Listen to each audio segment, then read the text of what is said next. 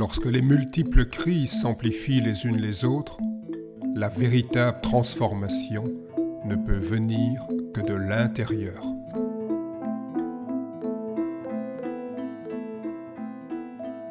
Je suis heureux de vous retrouver. Euh, je vais reprendre des passages d'un livre que j'ai écrit sur les fondamentaux du style Shen de Taichi Chuan. Euh, premier point, une tradition se constitue en se transmettant. Même si la démarcation effective art interne, terme chinois étant Neijia, ne remonte qu'à environ un siècle, les trois arts principaux qui composent cette catégorie, Tai Chi Chuan, Xing Chuan et Baguazhang, sont un peu plus anciens. L'accent mis sur un travail intérieur, le terme chinois étant Neigong, donc comme dans Qigong et dans Kung Fu, descendant ou non des anciennes pratiques d'alchimie intérieure, ce que les Chinois appellent Neidan, le cinabre intérieur, a sans doute exercé une influence sur la pratique et l'enseignement de ces arts tout au long du XXe siècle. D'un point de vue formel, j'ai remarqué donc en pratiquant, en enseignant, deux détails distinctifs qui ont pour moi leur importance. Le dos est bombé, la poitrine est vide, légèrement rentrée. La flexion et l'extension des membres est souple. On ne va jamais jusqu'au bout des mouvements, on ne force pas les flexions. En effet, donc à la différence des arts externes, la poitrine n'est jamais bombée et les flexions ne sont pas forcées. De plus, les extensions, comme je l'ai dit, ne sont jamais totales. Ces deux éléments favorisent la circulation de l'énergie dans le tronc et dans les membres, c'est quelque chose que l'on peut ressentir en pratiquant ces différents arts internes. Mon expérience de l'ergonomie, donc utiliser les principes des arts internes dans l'entreprise pour améliorer les gestes et postures, m'a montré que les angles utilisés dans les arts internes, ni trop ouverts ni trop fermés, assurent une meilleure unité corporelle et permettent ainsi un transfert optimisé des forces. La détente et la continuité du geste nourrissent le flux. Donc cette catégorie, c'est-à-dire des arts internes, probablement artificiels à ses débuts, a fini par, se, par développer des moyens d'induire les qualités distinctives dont elle se réclame. Certains racontent que c'est en fait les amitiés, les échanges entre différents maîtres de ces trois arts qui auraient amené à créer cette catégorie d'art interne. Mes recherches en anthropologie m'ont montré, et là c'est un point clé, qu'une tradition se constitue en se transmettant. La tradition n'est pas toute faite au départ. Le nom, les histoires, les légendes, tout ça viennent après. Ces arts internes ont des principes communs. En effet, tous les styles de Tai Chi Chuan privilégient l'équilibre dynamique. Celui-ci s'acquiert en se mouvant à partir de la taille, en cultivant simultanément l'enracinement et l'étirement de la colonne vertébrale, en étant attentif aux différents alignements corporels, la force des os et des tendons dans les textes classiques, en reliant les différentes parties du corps en un tout unifié.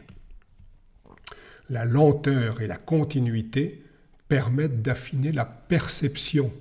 Je dis souvent que le Tai Chi Chuan n'est pas une collection de techniques, mais une rééducation à la perception. Donc, c'est-à-dire le ressenti intérieur, la conscience des interactions avec l'environnement. Les mouvements des jambes, du tronc et des bras se coordonnent et se synchronise avec les trois dynamiques internes, on en a déjà parlé, l'intention, l'imagination active, la respiration, d'abord naturelle, puis embryonnaire, donc c'est ce que certains appellent la respiration inverse. À l'inspire, on rétracte le bas-ventre et à l'expire, on étend le bas-ventre, ce qui est le contraire de la respiration abdominale. Le type d'énergie est une énergie dite moelleuse. Les cercles et les spirales sont recherchés. La détente des épaules, le lâcher des coudes, le léger bombement du dos comme j'en parlais tantôt, le faible creusement de la poitrine, la distinction du plein et du vide donnent de l'aisance et de la fluidité au geste. Et là, on retrouve ça non seulement dans tous les styles de Tai Chi, mais également dans les autres arts internes. C'est ce que j'ai montré dans des livres dédiés au Baguazhang, la boxe des métamorphoses, et au Chuan, la boxe de l'intention et du corps. Le style Shen a des exigences accrues sur tous les plans, qu'il s'agisse de souplesse, qu'elle soit musculaire ou articulaire, qu'il s'agisse de puissance des jambes, du tronc, des bras, d'équilibre, de coordination.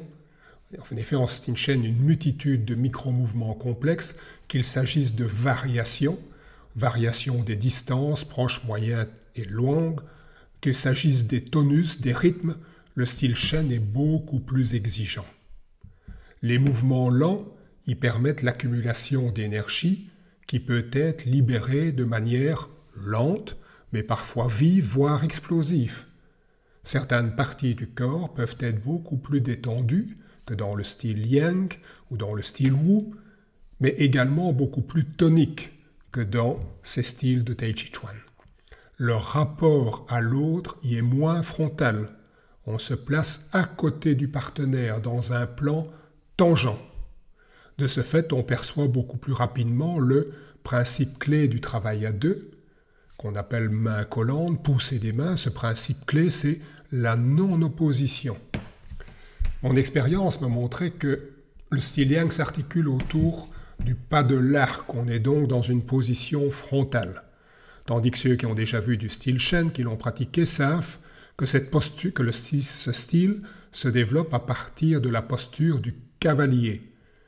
Et dans ce style Shen, la plupart des pas de l'arc ou des pas vides sont eux aussi latéraux. Donc on n'a pas du tout le même placement par rapport au partenaire, et ça, ça prend un certain temps avant de s'intégrer. Les transferts de poids du corps s'effectuent donc principalement de gauche à droite et de droite à gauche, plutôt que d'avant en arrière et d'arrière en avant, comme dans le style Sun, le style euh, Wu, le style Wu Hao. Et le style Yang, bien sûr. Ce schéma différent demande du temps pour être intégré. Les rotations de la taille et les mouvements spiralés dans les membres sont beaucoup plus amplifiés, sont beaucoup plus importants dans le style Shen. Les systèmes cardiovasculaires, respiratoires, musculosquelettiques sont davantage sollicité, stimulé. Une énergie puissante est développée ainsi qu'une grande aptitude à la diriger et à la concentrer. Que ce soit en termes d'efficacité martiale, d'effets positifs pour la santé ou de gestion du stress, les bénéfices sont accrus.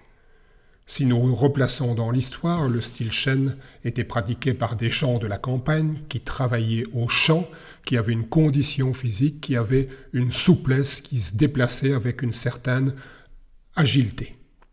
Le style Yang, c'est quand le Tai Chi est allé en ville, qui a été pratiqué par des citadins, par des personnes de la cour. On a donc dû supprimer les mouvements trop complexes.